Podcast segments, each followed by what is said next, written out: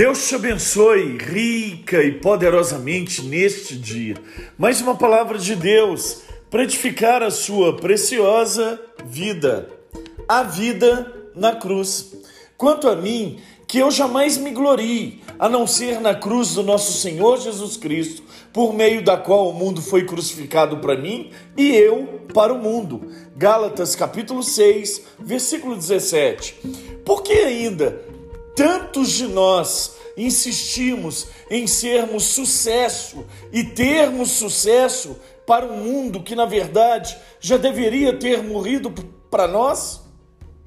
Enamorados estamos com as nossas habilidades, com aquilo que as pessoas enxergam em nós e que, na maioria das vezes, não é a total e absoluta verdade das nossas vidas. Nos alegramos com as nossas habilidades e capacidades, onde pessoas são até tocadas e se expressam em demoradas e sentidas lágrimas, verdadeiras e profundas. Olhamos para a cruz e a intitulamos como vazia. Graças a Deus por isso a intitulamos como o lugar antigo e por isso a deixamos de visitar continuamente, o que deveria ser uma prática em todas as orações, clamores e sermões, e o ato de profundo arrependimento às nossas visitas.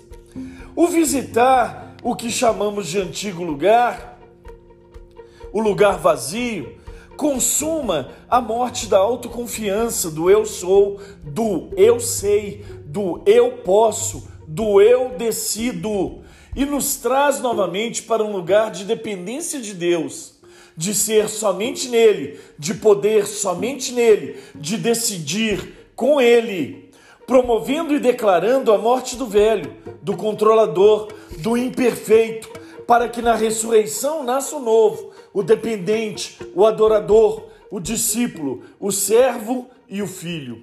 Assim como formos na cruz, digo, a partir do entendimento e compreensão que tivermos da cruz, assim seremos, olharemos e cuidaremos das coisas do reino de Deus em nossa caminhada.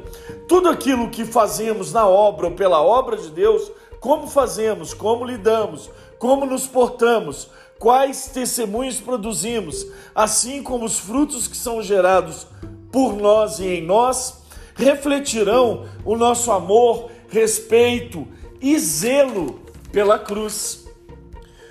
A nossa autossuficiência precisa ser levada aos pés da cruz e ser abatida e substituída pelo poder capacitador do Espírito Santo, o poder operante de Deus em nós.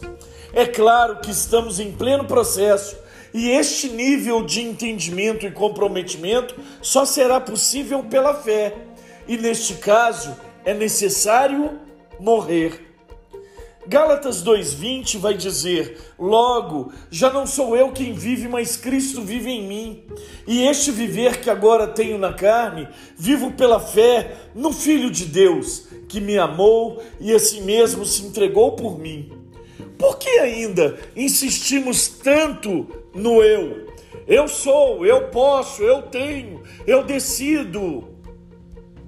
Requerer a morte de Cristo é a reparação de todos que estavam destituídos da glória de Deus, ao qual foram justificados por sua graça, por meio da redenção que há em Jesus Cristo. Deus apresentou o seu Filho unigênito como sacrifício para apropriação mediante a fé. Esta é a certeza da verdadeira compreensão da cruz, a salvação. Deus te abençoe.